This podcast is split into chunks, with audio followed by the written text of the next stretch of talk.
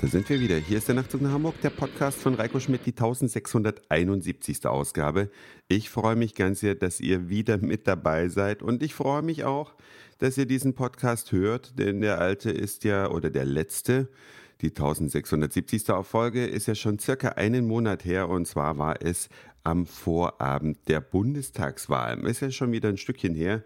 Tut mir leid, dass ich mich so lange nicht gemeldet habe, aber ich hatte wirklich, wirklich sehr viel zu tun und deswegen reiche ich jetzt den nächsten Podcast nach. Die Bundestagswahl, gutes Stichwort.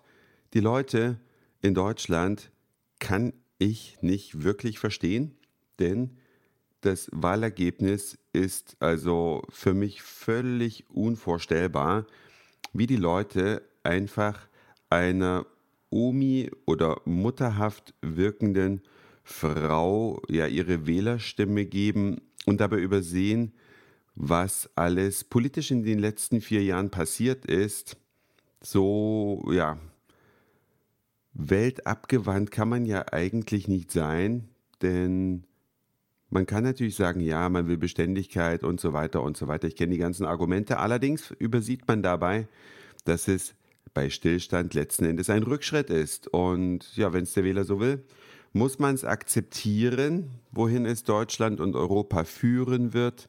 Das muss man sehen. Aber ich hätte den Deutschen ein bisschen mehr Mut und ein bisschen mehr, ja, wie soll ich denn sagen? Umsicht kann man ja gar nicht so richtig sagen. Ich weiß nicht, was ich den Deutschen eigentlich mehr zugetraut hätte. Auf jeden Fall kein Wahlergebnis, was so aussieht wie das, was wir jetzt haben. Aber eine Menge ist passiert in den vergangenen vier Wochen. Ich war beim Oktoberfest seit Jahren mal wieder. München Oktoberfest. Ich weiß nicht, wer von euch da schon mal gewesen ist, aber es ist immer wieder ein Erlebnis. Man muss es einfach mal selbst erlebt haben, wenn man es nur aus den Medien kennt. Ist es nur die halbe Miete? Mein Vorschlag deswegen.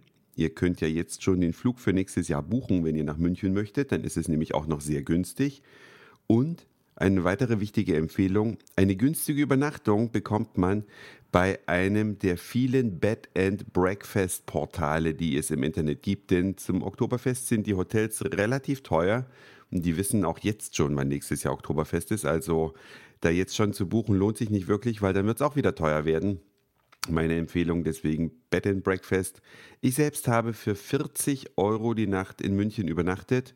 Das ist also ein akzeptabler Preis. Klar, in anderen Städten bekommt man dafür ein Hotelzimmer, aber man kann natürlich nicht davon ausgehen, dass das in München auch funktioniert. Das Oktoberfest selbst, ein uferloses Besäufnis, gekleidet in einem traditionellen Gewand. Man sieht da sehr viele Münchner auch, natürlich noch viel mehr Touristen. Alle oder fast alle sind traditionell gekleidet, vor allen Dingen in ihren Trachten, die Damen in ihren Lederhosen, gut, ist auch eine Tracht. Die Herren es ist letztlich so eine Art Karneval. Aus, aus norddeutscher Sicht würde ich mal sagen, eine Art Karneval auf Bayerisch.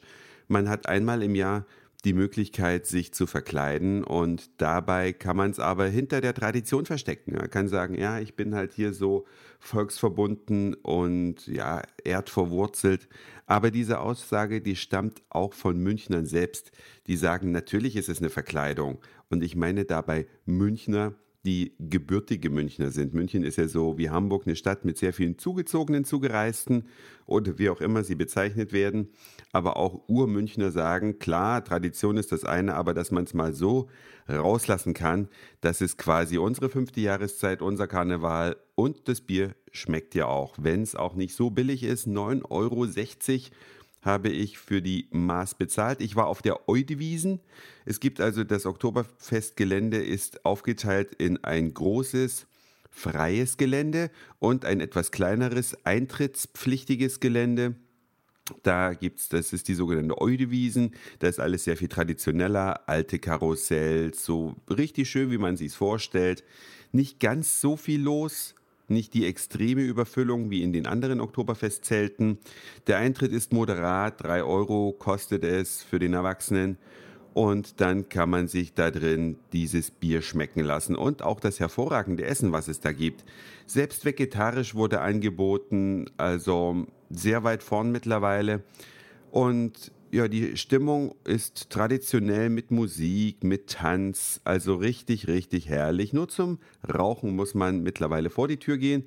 Das hätten an unserem Tisch speziell viele nicht erwartet. Man dachte ja immer, ja klar, in München ist natürlich Rauchverbot wie überall, aber man darf mindestens im Oktoberfestzelt rauchen.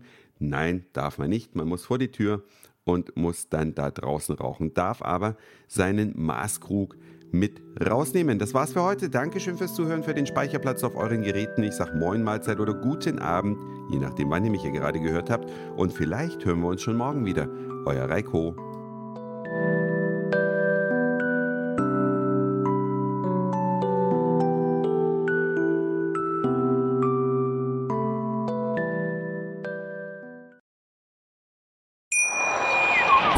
Schatz, ich bin neu verliebt. Was?